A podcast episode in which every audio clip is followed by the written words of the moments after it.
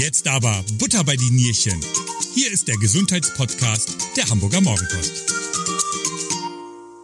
Der nächste bitte. Herzlich willkommen zu einer neuen Folge unseres Gesundheitspodcasts Butter bei die Nierchen. Ich bin Stefan Fuhr. Nach ich habe Rücken ist wohl der Satz, mein Knie, meine Knie wollen nicht mehr so, wohl einer der meistgehörten in der Orthopädie. Probleme mit den Knien können in jedem Alter auftreten, nicht nur die Verschleißerkrankungen, sondern auch sportliche Belastungen, ob bei Profi- oder Freizeitsportler, können eine Behandlung des Knies nötig machen. Heute bin ich zu Gast bei den Knieexperten, nämlich in der Endoklinik in Hamburg. Mein Gesprächspartner ist der ärztliche Direktor der Klinik, Dr. Thorsten Gerke. Hallo, Herr Dr. Gerke. Hallo, Herr Fuhr. Zunächst einmal herzlichen Glückwunsch. Im Sonderheft des Verbrauchermagazins Guter Rat haben Sie es zum wiederholten Male in die Liste der besten Mediziner Deutschlands geschafft von den Fachärztekollegen gewählt zu werden, ist doch bestimmt auch ein Ritterschlag, oder? Ja, Ritterschlag ähm, ist vielleicht etwas zu viel gesagt, aber es ist tatsächlich so, bei diesen Umfragen sind es häufig weniger die Kollegen, die einen empfehlen, sondern im Grunde die Patienten. Und das ist für mich eigentlich auch das objektivste Urteil. Der zufriedene Patient ist der objektivste Beurteiler überhaupt meiner Arbeit. Und deswegen freue ich mich immer ganz besonders, wenn man dann irgendwie erscheint in diesen Ranglisten, weil ähm, das ist eine Bestätigung einfach, dass die Patienten zufrieden sind. Die Endoklinik wurde 1976 gegründet, habe ich gelesen, und hat bis heute mehr als 170.000 Gelenkprothesen implantiert, steht auf der Website. Dazu zählen Schultergelenke, Hüftgelenke, Sprunggelenke, Ellengelenke und natürlich auch das Kniegelenk. Das klingt eigentlich fast so, als wenn man heute fast alle Gelenke austauschen könnte. Ja, das ist tatsächlich so. Also einen, den allergrößten Teil unserer Gelenke können wir austauschen. Bis auf wirklich minimal kleine Gelenke und auch selbst Fingergelenke können wir auswechseln ähm, oder ersetzen, sagen wir. Ähm, wir können äh, die Bandscheiben ersetzen, wir können äh, Schultern ersetzen, Ellengelenke, Sprunggelenke. Also im Grunde tatsächlich jedes größere Gelenk ist heute ersetzbar. Und das mittlerweile auch mit guten und großen Erfolg. Das war nicht immer so.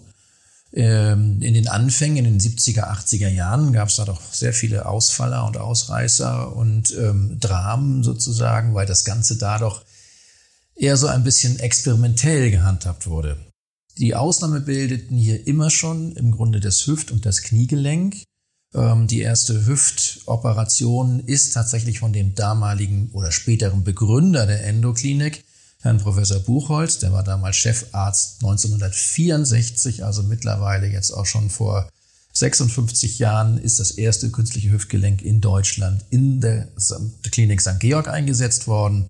Später hat Professor Buchholz dann im Grunde, als er berentet wurde, dann die Endoklinik gegründet, weil er von dem Gedanken fasziniert war, eine Spezialklinik äh, ähm, zu eröffnen. Im Übrigen die erste Spezialklinik ihrer Art weltweit. Und so begann im Grunde diese, man kann durchaus sagen, Erfolgsstory der Endoklinik. Sie sind aber jetzt nicht nur spezialisiert auf Gelenke, ne? Also bei Ihnen hier auf dem Gang ist auch Wirbelsäulenchirurgie. Ja, wir bilden ähm, bis auf wenige Ausnahmen im Grunde jetzt mittlerweile das gesamte Spektrum der Orthopädie ab. Ähm, wir ersetzen Gelenke, ähm, wir behandeln sämtliche Wirbelsäulenschäden und ähm, äh, wir behandeln eigentlich alle Formen mittlerweile auch der, der Sportverletzungen ähm, bis hin zu äh, sehr filigranen Fußeingriffen. Also das Spektrum in der Endoklinik ist, geht mittlerweile weit über das der reinen Endoprothetik, also des, des reinen Gelenkersatzes hinaus. Mhm. Und wir sind da mehr allumfassend. Da höre ich raus, dass wir uns hoffentlich nochmal wiedersehen zu weiteren äh, Folgen des Podcastes. Das klingt Gerne. sehr, sehr spannend und ähm, da gibt es bestimmt noch Stoff für, für, für weitere Folgen. Heute haben wir uns ja verabredet, weil wir einmal über das Knie sprechen wollen. Vielleicht können Sie uns einmal zu Beginn das Knie überhaupt einmal beschreiben? Was ist das Knie? Was kann das Knie? Man, die Kniescheibe vorne kennt jeder, kann man auch ertasten, aber da steckt ja bestimmt noch, oder klar, steckt da noch sehr, sehr viel mehr drin. Das ist gar keine so leichte Frage. Es klingt banal, was ist das Knie? Jeder weiß natürlich, wo sein Knie ist. Aber die wenigsten wissen, dass das Kniegelenk tatsächlich eines der kompliziertesten und komplexesten Gelenke im Körper ist. Es setzt sich nicht zusammen wie das Hüftgelenk aus einer Kugel und einer Pfanne, sondern es ist ähm, ein Gelenk, das sich aus ein, drei bis vier Knochen, wenn man so will, zusammensetzt, die alle sehr ausbalanciert ähm, und gut miteinander zusammenarbeiten müssen und gut funktionieren müssen. Und eine große Besonderheit des Kniegelenkes ist, dass es, wie wir sagen, bandgeführt ist. Also wenn Sie ein Hüftgelenk nehmen, da können Sie sich vorstellen, dass es liegt, dass der Hüftkopf wie eine Nuss in der Schale in der Hüft, sogenannten Hüftpfanne. Mehr braucht es nicht, da sitzt es sicher und kann auch kaum auskugeln oder sich irgendwie verletzen. Das Knie ist ganz anders. Das hat wenig knöcherne Führung, sagen wir, sondern da gibt es ein sehr komplexes Gebilde aus Bandstrukturen und Muskeln und Sehnen und Kapselstrukturen und Menisken und so weiter, die diesen Bewegungsablauf des Kniegelenkes ermöglichen. Ähm, was ist das Knie? Was, aus was setzt sich das Knie zusammen? Wenn wir uns jetzt einfach mal hier hinsetzen und unser Knie einfach beugen im Sitzen, dann fühlen wir rechts und links, also innen und außen, so knöcherne Höcker. Das sind die Höcker des Oberschenkelknochens. Dann gehen wir nach vorne, da spüren wir die Kniescheibe. Dann gehen wir weiter runter und fühlen, fühlen vorne am Kniegelenk auch wieder einen Hocker. Und dieser Höcker ist der Ansatz eines der kräftigsten und wichtigsten Muskeln im Körper, dem Streckmuskel des Kniegelenkes. Und wenn wir dann noch ein bisschen nach außen fahren, dann spüren wir wieder einen Höcker. Das ist das sogenannte Wadenbeinköpfchen. Das hat aber eigentlich für die, Knie, also für die Bewegung des Kniegelenkes keine große Bedeutung. Viel bedeutungsvoller ist tatsächlich der Oberschenkelknochen und der Unterschenkelknochen. Und wenn wir innen äh, am Knie entlangfahren, dann fühlen wir auch das sogenannte, den sogenannten Schienbeinkopf.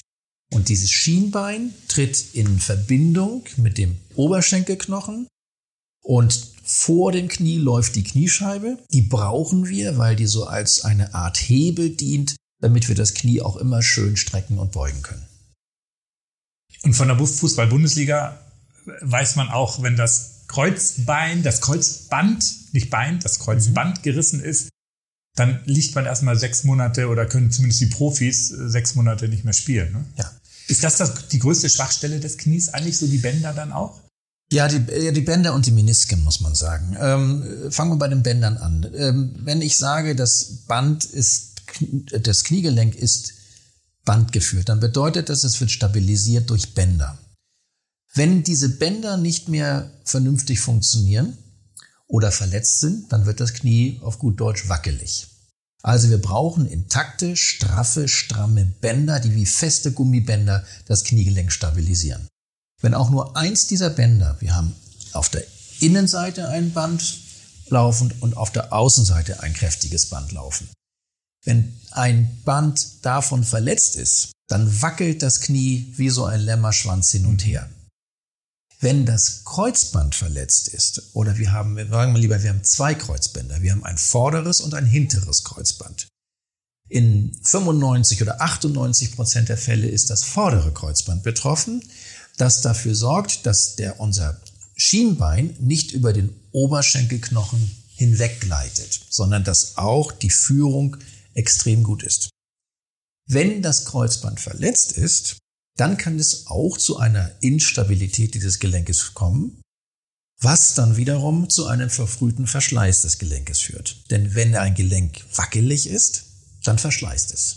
Nur ein gut geführtes, durch die Bandstrukturen gut geführtes Gelenk ist auch ein gesundes Gelenk, was auch leistungsfähig ist.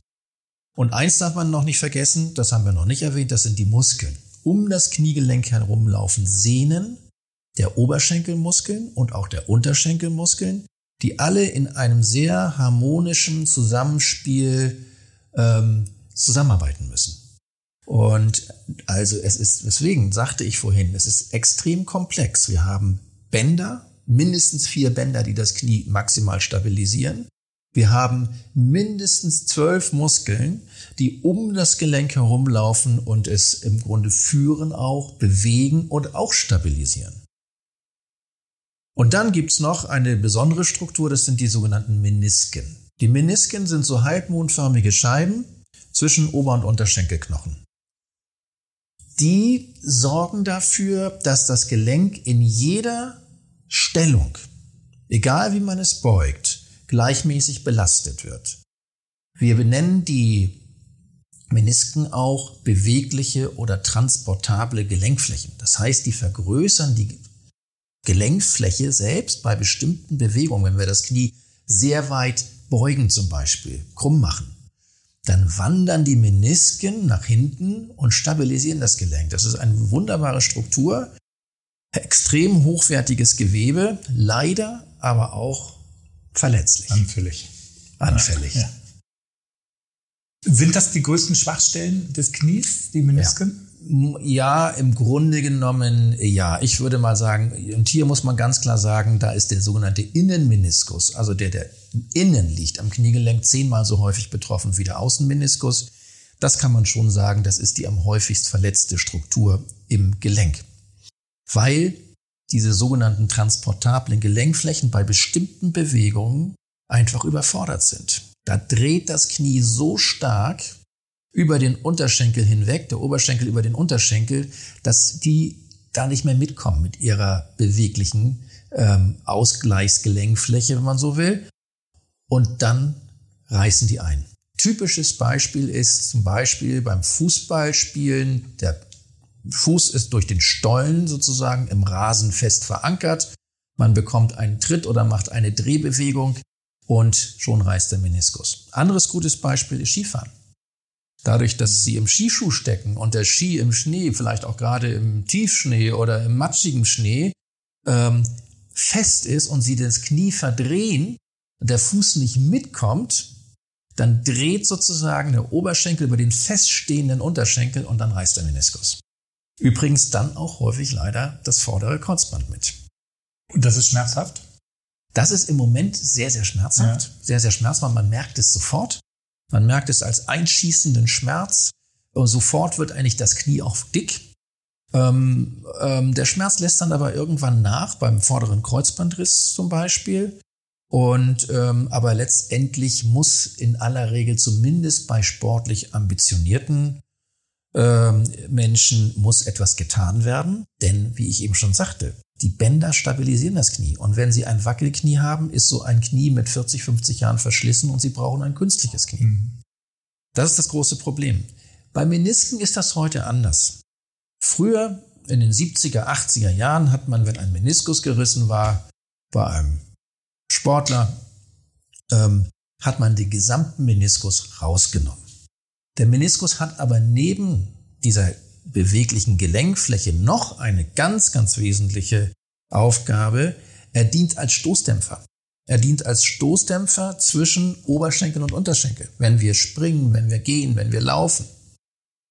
Und wenn der entfernt wird, dann haben wir ein Problem. Dann fehlt uns in unserem Knie der Stoßdämpfer. Und schon kommt es wieder zu verfrühtem Verschleiß. Kann es auch so ein bisschen damit zu, zusammenhängen, dass so ein Knie vielleicht schneller, was auch immer, Bänder oder, oder Meniskus kaputt geht, dass wir vielleicht den ganzen Tag mehr im Büro sitzen, und uns nicht mehr so viel bewegen? Hat es damit zu tun oder ist es wirklich so diese nicht von der Natur vorgesehene Bewegung, die Sie gerade eben so schön beschrieben haben? Ich glaube, es ist eher so, dass ähm, äh, diese Art von Fehlbelastung und Verletzung das, der, die Hauptursache tatsächlich darstellen für ähm, Knieschädigung. Ähm, wenn man nur an seinem Schreibtisch sitzt oder auf der Couch liegt und Netflix guckt, dann passiert seinem Knie, passiert zum Knie gar nichts. Ja. Äh, aber wenn Sie ähm, sportlich ambitioniert sind, und jetzt kommen wir wieder in einen Bereich hinein, der geht dann schon in den, den physiotherapeutischen, also krankengymnastischen oder osteopathischen Bereich. Wenn ein Knie stark belastet wird und darauf nicht vorbereitet ist über kräftige Bänder oder eine gute muskuläre Führung, dann kommt es ganz schnell zu Schädigung. Ähm, das sind also die klassischen Freizeitsportverletzungen. Da will einer, der lange nichts getan hat, eben immer auf der Couch gelegen hat und Netflix geguckt hat, der möchte man mal richtig loslegen. Aber ohne trainiert zu sein. Und dann muss das Knie, das wird nicht mehr geschützt bei vielen Bewegungen, eben durch starke Muskeln. Und dann gibt es diese Verletzung. Natürlich, Sie können mir jetzt sagen, Leistungssportler haben ja auch die Verletzungen, die super gut trainiert sind. Aber bei Leistungssportlern ist wieder das Thema der Überbelastung das Thema. Also weil ein Leistungssportler äh, ist in, häufig in einem Bereich, ähm, wo Kräfte auf den Körper und das Gelenk einwirken, die ist einfach, dafür ist es nicht äh, gebraut. Es gibt zum Beispiel Kreuzbandrisse, das wissen die wenigsten, bei Profi-Skifahrern, also bei Rennskifahrern, gerade Slalom- und Riesenslalom-Skifahrern, die stürzen nicht mal und reißen sich trotzdem beim normalen Fahren ähm, das Kreuzband, weil die Fliehkräfte auf das Gelenk durch diese, durch diese enorme Belastung äh, so groß sind, dass es einfach so wegreißt. Also ist praktisch so für den ähm, Normalsportler, so wie mich, doch ein bisschen Muskelaufbau im Fitnessstudio auch als Knieschutz unbedingt zu empfehlen. Unbedingt, würde ich Ihnen unbedingt empfehlen. Wobei man da wieder aufpassen muss. Ein Knie lebt auch davon, dass eine Balance hergestellt ist. Wir sprechen von muskulärer Balance oder muskulärer Dysbalance. Dys heißt, dass die Muskeln zwar gut trainiert sind, aber nicht gut zusammenarbeiten. Mhm. Äh, es ist schon wichtig, dass man nicht nur eine bestimmte Muskelgruppe am äh, Knie trainiert, sondern man muss das in eine, in eine Mischung machen, die eigentlich alle Muskeln, die das Knie stabilisieren, auch kräftigen so dass sie eine, wirklich ein gut muskulär ausbalanciertes Gelenk haben. Ich habe montags abends immer Rückenfit und mache aber die meisten Hälfte davon auch Bauchübungen. Und das ist wahrscheinlich genau deswegen, ne? Rücken und der, äh, die Gegenseite. Das ist genau das perfekte Beispiel. Also der wesentliche Stabilisator für Ihren Rücken ist gar nicht mal mehr so sehr die Rückenmuskulatur, sondern vielmehr die Bauchmuskulatur. Ja. Aber auch da muss man wieder gucken. Aber das ist ein anderes Thema. Da muss man auch wieder gucken, dass man die Bauchmuskulatur richtig trainiert. Jetzt habe ich aber auch gelesen, dass unter Umständen auch schon Yoga gefährlich sein kann für das Knie. Ach, gefährlich finde ich ein bisschen übertrieben, aber es gibt beim Yoga natürlich Positionen und Übungen, die mit einer extrem starken Krümmung des Kniegelenkes, man muss das Knie wirklich bei bestimmten Übungen sehr stark beugen, krumm machen. Ähm, und das mögen Knie nicht immer gerne, das muss man sagen. Also da äh, würde ich auch, das würde ich auch unterstützen, sagen, indem, dass manche Yogasportler, gerade so die, die es vielleicht einmal die Woche oder einmal alle zwei Wochen machen, da doch gefährdet sind. Mhm. Äh, trainierte Yogasportler kann man ja doch, kann man schon durchaus sagen. Äh, trainierte Yogasportler ähm, haben sich über eine sehr sanfte und kontinuierliche Dehnung im Grunde eine Kniegelenksbeweglichkeit erarbeitet, die dann wiederum nicht mehr schädlich ist. Da muss man wirklich unterscheiden zwischen dem Trainierten und Untrainierten. Mit Beugung meinen Sie zum Beispiel auch diesen sogenannten Fersensitz? Also ich zum Beispiel ja, so. immer da, wo das Knie über den rechten Winkel gebeugt ist, nicht? oder maximal angebeugt ist, dass sozusagen der, die Wade am Oberschenkelknochen ja. ist ähm, Oberschenkel und Muskel ist. Ja. Und äh, das ist äh, eine maximale Beugung und das ist in vielen Fällen nicht besonders gesund. Gibt es eigentlich auch Berufe, die, also jetzt Knieschäden ist vielleicht ein bisschen schwierig zu sagen oder großes Wort, sagen wir mal so, aber ich kann mir auch vorstellen, dass jemand äh, Fliesenleger oder der jetzt den ganzen Tag immer auf den Knien arbeiten muss, teilweise auch, oder eben halt mit, mit gebeugten Knien ist, vielleicht eher zu der etwas Risikogruppe oder gefährdet da ist. Gibt es, kann man sowas äh, feststellen? Äh, kann man durchaus sagen. Nicht? Also Fliesenleger haben tatsächlich Berufserkrankungen, anerkannte Berufserkrankungen, die äh, im Bereich der Kniegelenke, aber weniger im Bereich des Kniegelenkes, sondern im Bereich der sogenannten Schleimbeutel. Ähm, das ist jetzt noch wieder eine neue Struktur, die wir noch nicht erwähnt haben. Schleimbeutel sind immer dort angelegt, wo Knochen sehr exponiert liegen, also wo der Knochenspitz sozusagen rausguckt dann sind meistens Schleimbeutel drüber. Beim Ellbogen zum Beispiel haben wir einen Schleimbeutel, der schützt den Knochen als so eine Art, wie so eine Art Wasserkissen. Das ist ein Beutel, der mit Wasser gefüllt ist. Tatsächlich so. Gelenkwasser meistens. Am Knie haben wir das auch. Über der Kniescheibe, die ja auch sehr exponiert ist, die wir ja auch gut tasten können, äh, da gibt es einen großen Schleimbeutel über der Kniescheibe und auch unter der Kniescheibe, um einfach beim Knien unsere, unsere, unsere Kniescheibe zu schützen. Fliesenleger haben häufig chronische Entzündung dieser Schleimbeutel, weil das, die sind überfordert. Nicht? Wenn die permanent knien, heute gibt's ja auch noch äh, so Schutz- äh, und dämpfende ähm, Hilfsmittel, aber ähm, dann kann dieser Schleimbeutel permanent gereizt sein und sich dann entzünden und eine chronische Entzündung. Das ist eine typisch anerkannte Berufskrankheit. Kann man so einen Schleimbeutel operativ entfernen oder? Ja, gibt es mehrere Behandlungsmöglichkeiten. Man kann zunächst mal versuchen, ein bisschen mit, äh, mit konservativen Maßnahmen, also nicht operativen Maßnahmen, versuchen, das zur Ruhe zu bringen. Man kann Tabletten einnehmen, antientzündlich wirkende Tabletten. Man kann auch mal ausnahmsweise Cortison dort hineinspritzen, um das zu beruhigen. Und wenn es dann gar nicht mehr geht, dann muss man tatsächlich diesen Schleimbeutel operativ entfernen. Aber dann geht natürlich auch diese dämpfende Funktion des Schleimbeutels Also ersetzen kann man ihn sozusagen Ersetzen nicht. kann man ihn nicht. Okay. Wollen wir nochmal auf die Arthrose zu Ja. kommen? Arthrose ist ja, erklären Sie einmal, was ist genau Arthrose? Arthrose ist, ähm, heißt eigentlich nichts anderes als ähm, Gelenkerkrankung, Gelenkverschleiß. Ähm, es ist aber gar nicht so sehr, da viele denken, ah, der Knochen ist dort betroffen. Es ist gar nicht eine Erkrankung des Knochens, sondern es ist eigentlich ausschließlich eine Erkrankung erstmal des Knorpels. Was ist der Knorpel? Nächste Struktur, auch im Knie, die extrem wichtig ist. Der Knorpel ist die schützende Schicht über dem Knochen, der uns überhaupt erst erlaubt, Gelenke schmerzfrei gegeneinander zu bewegen, also Knochen schmerzfrei gegeneinander zu bewegen. Ich verwende häufig dieses Beispiel der, des Hühnchens. Wenn wir ein Hühnchen essen, dann sehen wir an den Knochen an Enden immer diesen wunderbar glatt glänzenden Knorpel, der so ganz weißlich schimmert. Ja. Und ähm, der ist und der ermöglicht uns einfach das schmerzfreie Bewegen der Gelenke und das natürlich auch im Kniegelenk.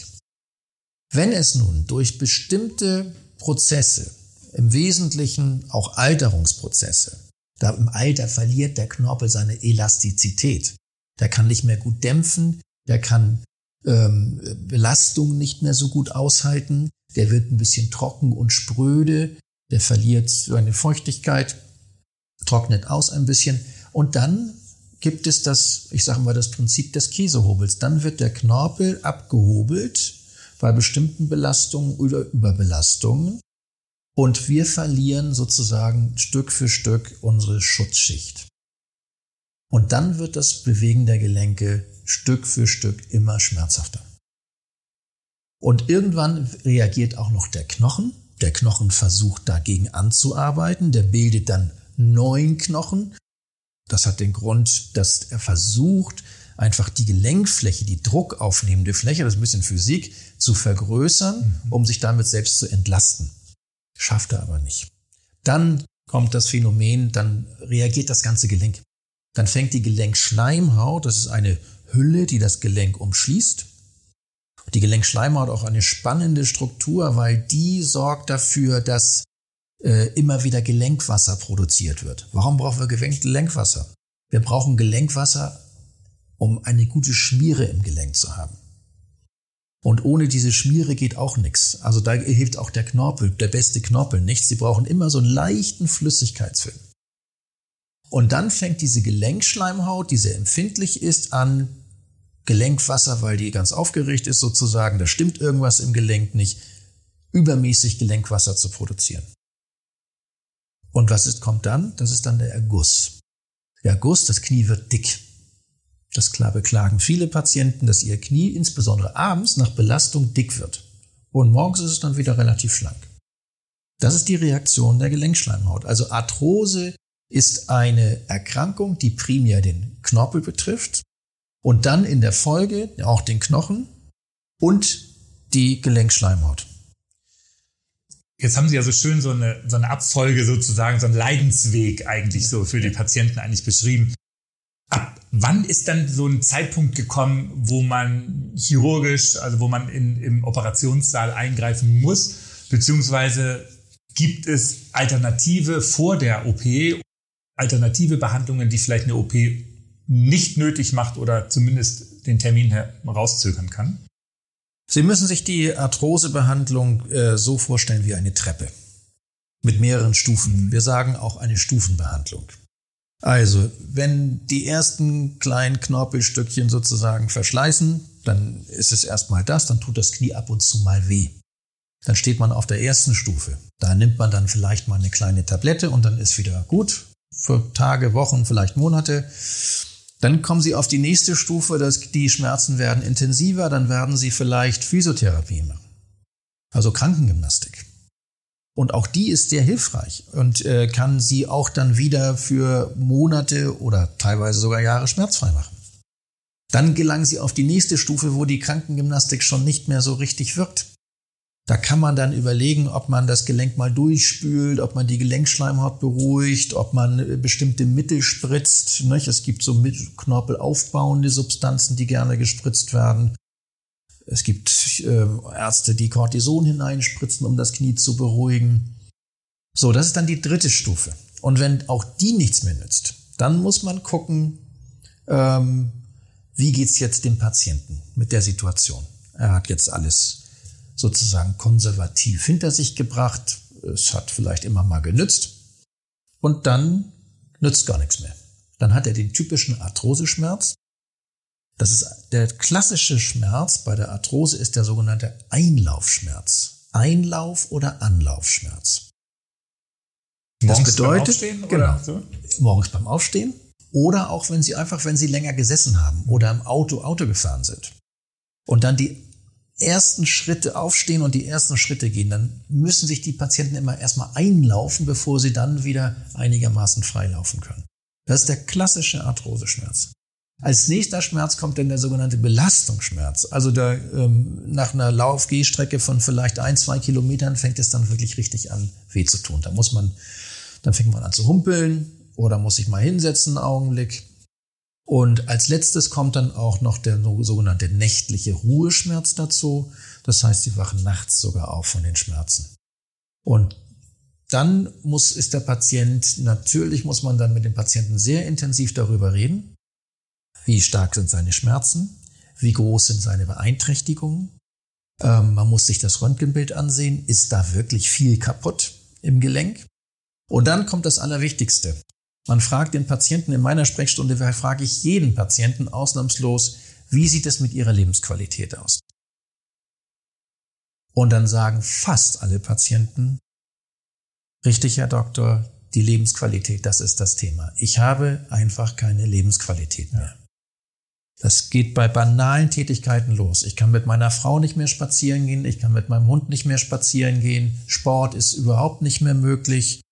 Die Leute sprechen mich schon an auf der Straße, ich humpel so sehr und meine, die Beweglichkeit in den Gelenken nimmt auch noch ab.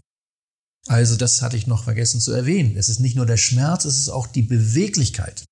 So ein Knie ist dann, kann man nicht mehr richtig durchbiegen oder auch nicht mehr gerade strecken. Und so kommt man dann zu einem Punkt, diesem Endpunkt, wo der Patient sagt, so will ich es nicht mehr. Ich sage immer zu meinen Patienten, das ist genauso wie man, banales Beispiel zwar, man steht morgens auf, guckt sich im Spiegel an und sagt, heute muss ich zum Friseur. Und dann muss es aber auch sein. Ja. Daran denkt man sonst gar nicht. Aber ich habe gerade eben schon gesagt, als Sie sagten, nachts kommt der Schmerz, da habe ich nur gedacht, dann stehe ich doch wahrscheinlich am nächsten Tag in der Sprechstunde und sage, ist ein Bett frei, jetzt muss es sein. Ja, so einfach ist es nicht. Also viele Patienten haben, fürchten natürlich auch eine Operation. Ja. Das ist schon eine große Operation. Und man muss auch sagen, gerade in der Knieendoprothetik, im Gegensatz zur Hüftendoprothetik, wo eigentlich jeder super zufrieden ist, gibt es einen doch relativ hohen Prozentsatz von Patienten, die nicht wirklich zufrieden sind. So im Schnitt 20 bis 25 Prozent. Ist ja eine Menge. Jeder vierte, ja, fünfte, genau, ja. Und äh, bei vielen sind das nur graduelle Beeinträchtigungen, die haben dann ab und zu schwillt es mal an oder es zieht mal hier und zwickt mal dort. Bei manchen sind das wirklich schwerwiegende Behinderungen nach so einer Knieprothese. Und ähm, das wird natürlich auch gefürchtet. Also es ist nicht so, dass jeder, der gleich ähm, einen Ruheschmerz hat, dann zum Arzt läuft, nach einer Knieprothese schreit. Ähm, das, viele haben doch Angst vor der Operation. Es gibt viele Komplikationsmöglichkeiten auch. Deswegen muss es jemand machen, der es auch wirklich kann. Und äh, viele Patienten zögern, bis dann der Punkt kommt, wo sie sagen, so, jetzt muss es sein, jetzt möchte ich es haben. Schlimmer kann es nicht werden. Schlimmer kann es nicht werden, genau. Wie, Sie hatten gerade eben gesagt, so eine, so eine Knie-OP ist nicht ganz ohne. Wie lange dauert so eine OP? Ja, also bei, ich sag mal so, bei einem geübten äh, Endoprothetiker zwischen 45 und 60 Minuten. Im Schnitt, äh, das sind aber sind sehr gut trainierte äh, Operateure, im Schnitt würde ich sagen anderthalb Stunden. Mit Vorbereitung also mit, und mit. Ja, vom Hautschnitt sozusagen ja. bis zum letzten äh, ja. Faden der Hautnaht. Ähm, ja, so im Schnitt in Deutschland würde ich sagen anderthalb Stunden. Wird das durch die Schlüssel, das geht ja gar nicht, man muss ja eine Prothese einführen, das können Sie ja nicht äh, ja, mit dieser Schlüsselloch äh, minimalinvasiv, das geht ja gar nicht. Nee, blöde Frage. Nee, das, zurück. Ist über, na, das ist überhaupt gar keine blöde Frage, weil es auch diese Tendenzen mal gab. Ähm, minimalinvasiv ist ja das Stichwort heutzutage. Ja. Alles muss minimalinvasiv sein. Niemand fragt ähm, nach dem Outcome, also der, ähm, dem Ergebnis sozusagen, ob jemand zufrieden ist mit seinem, aber Hauptsache minimalinvasiv. Davon halten wir hier in der Endoklinik ehrlich gesagt gar nichts. Am Kniegelenk gab es mal diese Tendenzen, ähm, diese Operation minimalinvasiv durchzuführen, mit minimalen Schnitten. Dann wurde gezerrt und gebogen und geschoben und und dass die Knieprothese irgendwie, entschuldigen Sie den Ausdruck, da reingewirkt. Mhm. Das war so vor 15, 20 Jahren mal so ganz modern. Mittlerweile macht das keiner mehr. Weil doch jeder gesehen hat, ein vernünftiger Schnitt mit einer vernünftigen Übersicht ist doch immer das Beste und bringt auch die besten Ergebnisse. Man schneidet einmal oben über die. Kniescheibe sozusagen. Genau. Man, wenn man sich so ein Knie so anguckt, dann spürt man ja die, die Kniescheibe. Und wenn man vom oberen Rand der Kniescheibe nochmal ungefähr so drei Zentimeter nach oben geht, da geht der Schnitt los und dann geht er gerade über die Kniescheibe nach unten bis zu diesem Hockel, den ich vorhin beschrieben mhm. hatte, auf dem Schienbein. Und das ist ungefähr die Schnittlänge.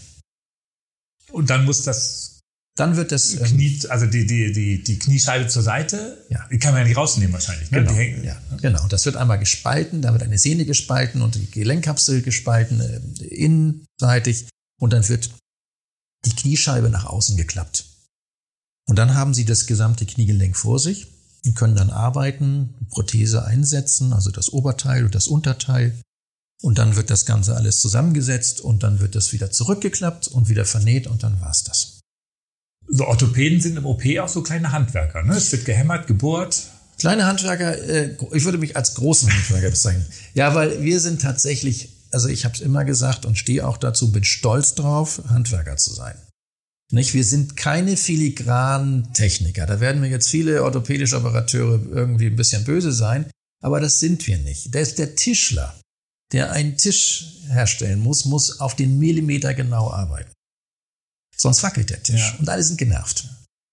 Beim Körper, da gibt's doch gewisse Kompensationsmechanismen, da kommt es auf den Millimeter meistens nicht an. Also äh, wir sind solide, gute Handwerker. Kunsthandwerker würde ich jetzt ein bisschen, wäre für mich ein bisschen hochgegriffen, aber ähm, ich bin stolz drauf und liebe das, das ja. Handwerk. Ich habe gelesen in, in, Vorbereitung auf unser Gespräch, dass äh, deutschlandweit etwa 150.000 künstliche Kniegelenke jedes Jahr eingesetzt werden. Und Schätzungen zufolge treten so um und bei 1% Komplikationen auf. Sie hatten gerade eben zwar von 25% ähm, gesprochen. Ähm, ich wollte aber mehr auf die Komplikationen, dass sich aber auch im Nachgang ein Gelenk entzünden kann. Also auch das künstliche Gelenk dann entzünden kann. Und dann hilft nicht einfach Antibiotika, sondern dann muss praktisch die ganze Operation nochmal wiederholt werden. Das Gelenk muss wieder ausgebaut werden und es muss ein neues Gelenk eingebaut werden. Können Sie einmal erklären, warum das so ist? Klar, mache ich gerne. Zunächst einmal muss ich vielleicht die Begrifflichkeiten nochmal ein bisschen erklären. Unzufriedener Patient heißt nicht, dass es eine Komplikation gegeben hat, sondern dass der einfach nicht wirklich glücklich ist. Der hatte ja. eine hohe Erwartungshaltung, okay. ist ein bisschen unglücklich, aber von Komplikationen sprechen wir, wenn der Knochen bricht, wenn die Prothese ausbricht, ähm, wenn es zu Bänderrissen kommt, äh, wenn es zu Infektionen kommt. Mhm. Und da sind wir beim Stichwort. Die schwerwiegendste Infektion in der Endoprothetik, das betrifft nicht nur das Kniegelenk, wie Sie schon gesagt haben, das betrifft ähm, eigentlich jedes Kunstgelenk, ist die Infektion. Also nicht ein entzündlicher Reizzustand, sondern eine bakterielle Infektion, also durch Bakterien hervorgerufen. Was spielt sich da ab im Körper? Das ist ganz interessant. Die Bakterien kommen irgendwie in die Nähe der Prothese. Und Bakterien, bestimmte Bakterien lieben Oberfl also Fremdkörperoberflächen, weil sie da weg von der körpereigenen Abwehr sind, sagen wir. Da können die nicht bekämpft werden. Die setzen sich also gerne auf diese Oberfläche des Metalls und sobald die da drauf sitzen, bilden die eine Schleimhülle um sich rum. Und das nennen wir Biofilm. Biofilm gibt es überall auch in der Natur. Also Biofilm, wenn Sie mal so, so einen See gehen oder an einen Bach gehen, da sind Steine von so einer glitschigen mhm. Hülle überzogen. Das ist auch Biofilm. Und so, da sind auch Bakterien drin. Und, und diese Bakterien auf unserer Prothesenoberfläche machen das Gleiche. Die bilden einen Schleim, in dem die sich super vermehren können, weil es warm und feucht ist und sie sich wohlfühlen da drin. Und das ist ein Grund. Und der andere Grund ist, in dem Schleim sind sie geschützt. Super gut geschützt gegen die Killerzellen unseres Körpers, die alles auffressen, was fremd ist. Und sie sind auch geschützt, tausendmal so geschützt, als wenn es diese Schleimhülle nicht gäbe gegen Antibiotika. Also Antibiotika sind wirkungslos, wenn die erstmal auf unserer Prothese sitzen und diese Schleimhülle um sich gebildet haben. Und dann haben wir ein Problem. Dann gibt es in aller Regel nur eine einzige Option, die wir noch haben. Die Prothese mit den darauf sitzenden Bakterien muss einfach entfernt werden. Die muss ausgetauscht werden. Das sind große Eingriffe, schwierige Eingriffe, sollten auch nur an Zentren durchgeführt werden, die dafür wirklich ausgerüstet sind, die dafür wirklich ähm, äh, auch das Personal haben, die trainierte Operateure dafür haben. Also die Infektion von Kunstgelenken ist die schwerwiegendste und kann bis hin zu tödlichen äh, septischen Zuständen kommen. Da kann man auch dran versterben, denn die Bakterien, Gifte in den Körper ausgeschüttet werden, darf man nicht unterschätzen. Und in einigen Fällen müssen oder in einigen Fällen müssen auch die Extremitäten dann amputiert werden. Also eine schwerwiegende, in manchen Fällen extrem schwerwiegende Komplikation. Tritt es sofort auf nach der OP oder, oder ein Jahr später? Ganz unterschiedlich. Es gibt Infektionen, das hängt immer vom Bakterium ab, wie aggressiv das Bakterium mhm. ist. Es gibt Bakterien, die legen gleich los und da sind sie nach drei Wochen oder sechs Wochen nach der Operation wir sagen, geht das Gelenk hoch. Dann wird es heiß, dick, schwillt an, sie bekommen Fieber und äh, dann muss unbedingt was getan werden. Es gibt aber auch Bakterien, die ganz langsam vor sich hin wachsen. Das ist sogar die Mehrzahl dieser Fremdkörper- oder Prothesenbakterien. Die sitzen da in ihrer Schleimhülle und muckern so langsam vor sich hin und vermehren sich. Der Patient hat ab und zu mal Beschwerden. Es gibt, wir haben Patienten, die da ist die Prothese vor sechs, sieben, acht Jahren eingebaut worden. Und es war, ist klar, dass die Infektion, die die jetzt haben, tatsächlich damals schon ähm, sozusagen in den Körper gesetzt wurde. Also es ganz unterschiedliche Verläufe. Und nochmal, ähm, diese, die Behandlung dieser äh, Infektion ist extrem schwierig. Sie haben einen eigenen OP-Trakt sogar für ja. diese Fälle, ne? Also ähm, die Endoklinik ist sicher eine der größten Kliniken in Europa als Spezialklinik für Endoprothetik. Ähm, aber ich würde mich sogar so weit aus dem Fenster hängen zu sagen, die Endoklinik ist, was diese Form der Bakterien oder der Infek bakteriellen Infektion angeht, mit Abstand die äh, Klinik Nummer eins weltweit, weltweit, weil wir uns da auch ein bisschen durch die Historie. Der Professor Buchholz, den ich mal eingangs erwähnt hatte, der arbeitete damals noch in St. Georg. Das war der Vorreiter der Endoprothetik in den 60er Jahren. Der hat das früh erkannt, das Problem, und hat dann bestimmte äh, Mechanismen auch entwickelt, ähm, wie man das behandelt. Und dadurch haben wir eine, also im Grunde eine 50-jährige Historie in der Behandlung dieser Infektion und sind weltweit eigentlich anerkanntermaßen die Nummer eins in der Behandlung dieses, dieser Komplikation. Mhm. Ich habe übrigens auch gelesen, dass in, ich weiß gar nicht, in Stuttgart eine Klinik damit mal experimentiert hat, Knieprothesen aus dem 3D-Drucker mhm. einzusetzen. Ist das ein, die Zukunft oder also man soll ja nie, nie sagen. Und sicher ähm, ist das ein, ein Thema, was man jetzt nicht einfach so von der Hand weisen darf. Es gab immer wieder Versuche, nicht nur am Kniegelenk, sondern auch am Hüftgelenk, sogenannte Individualprothesen ähm, äh, zu entwickeln und herzustellen. Ähm, das kann natürlich im 3D-Druckverfahren, das ist leider nichts geworden. Also das ist, hat sich nicht so durchgesetzt. In dem Falle, wer weiß, was die Zukunft bringt. Aber es wäre natürlich schön, wenn es eine Prothese, Prothese gäbe, die wirklich individuell auf die Form ihres Kniegelenkes zugeschnitten ist. Das ist noch ein bisschen Zukunftsmusik.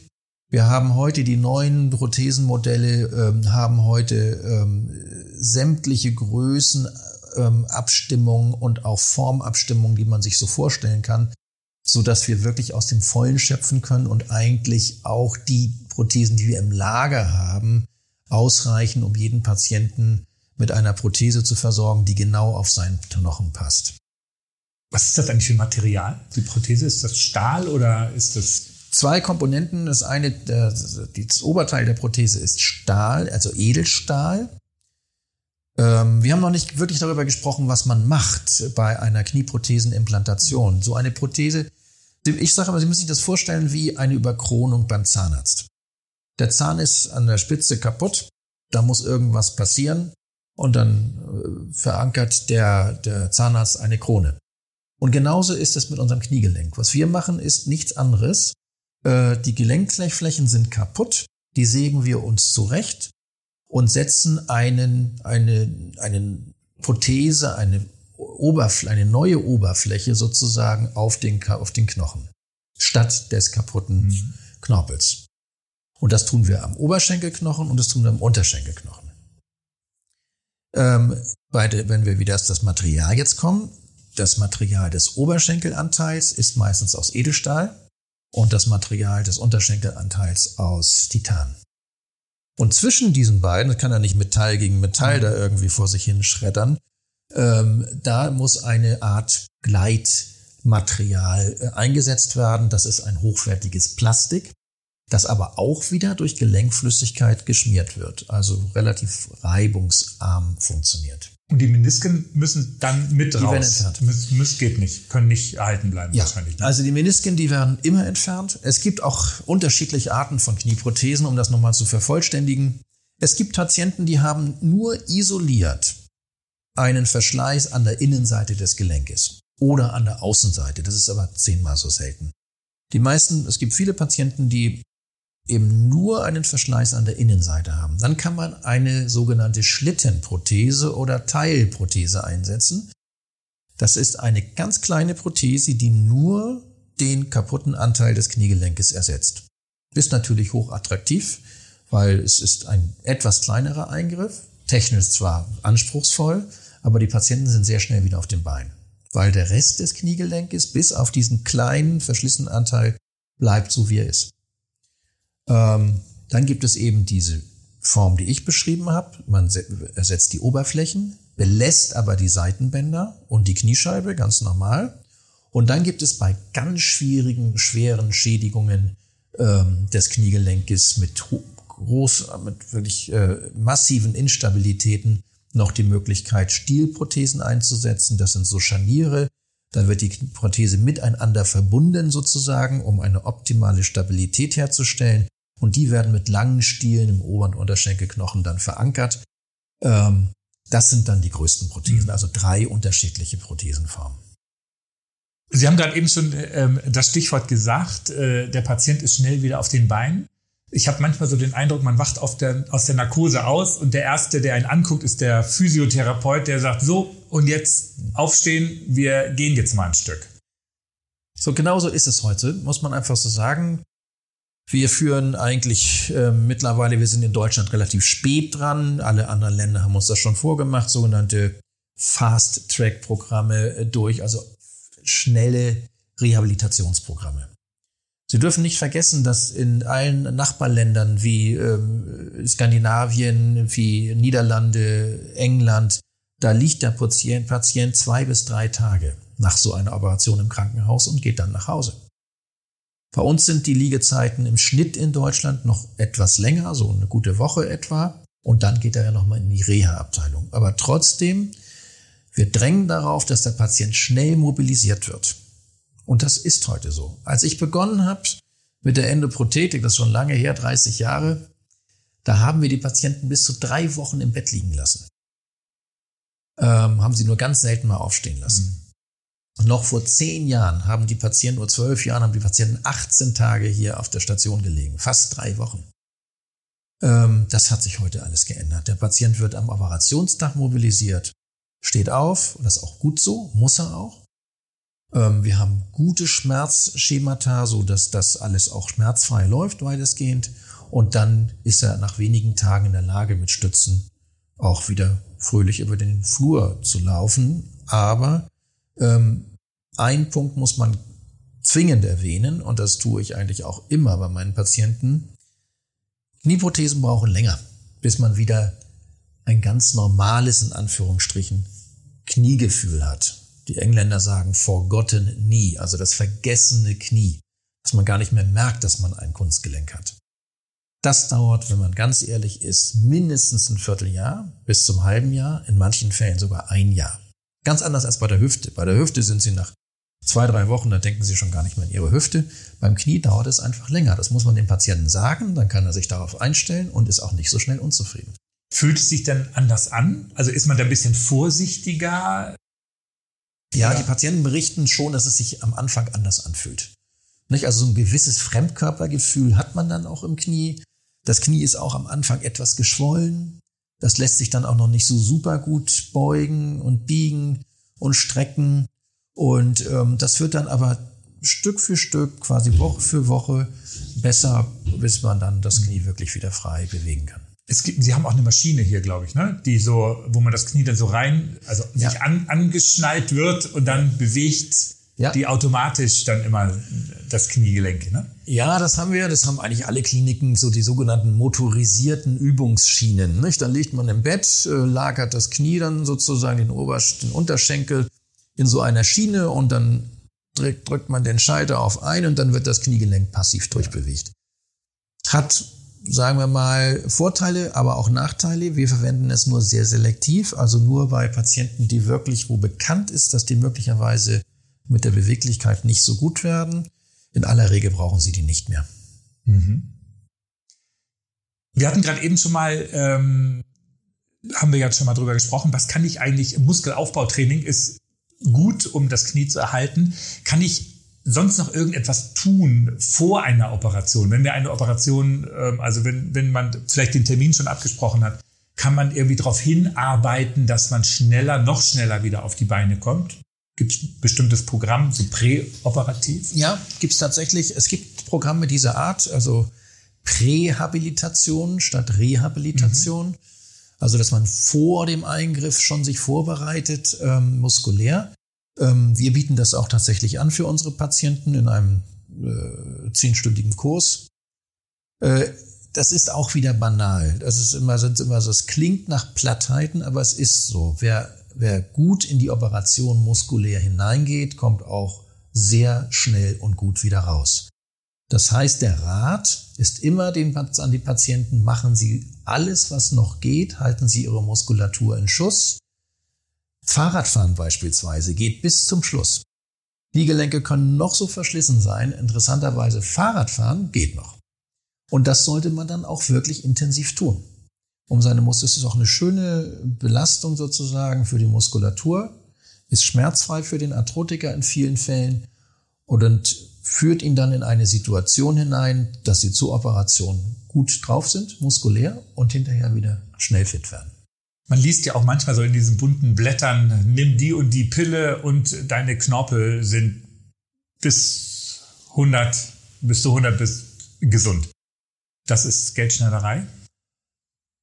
Ja, ähm, also ich würde es nicht so hart ausdrücken. Äh, es gibt natürlich überhaupt gar keinen Beleg, dass die irgendeine Wirkung haben, bis auf die mentale Wirkung. Und wie sagt man so schön, der Glaube versetzt häufig Berge. Und das darf man nicht unterschätzen.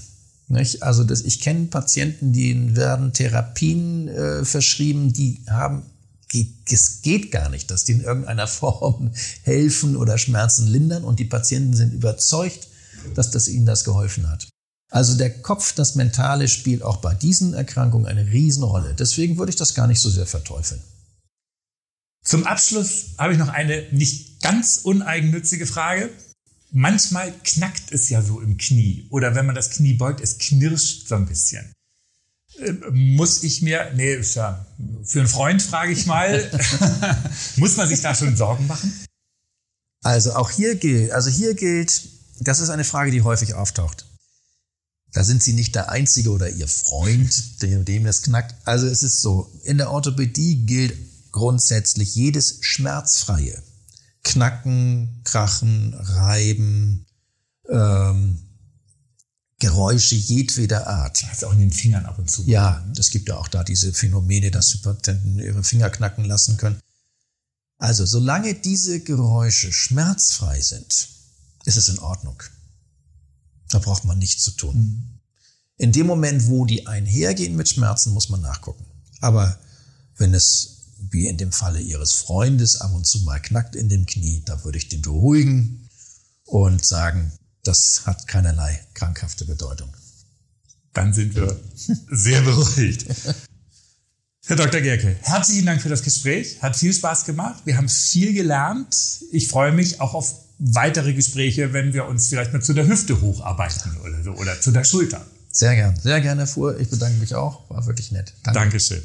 Liebe Hörer, wir haben also heute gelernt, wenn es im Knie knirscht oder das Knie auch mal schmerzt, lassen Sie es rechtzeitig untersuchen. Es gibt eine Vielzahl von Therapieansätzen und wenn es gar nicht anders geht, dann ist eine Operation auch eine gute Alternative.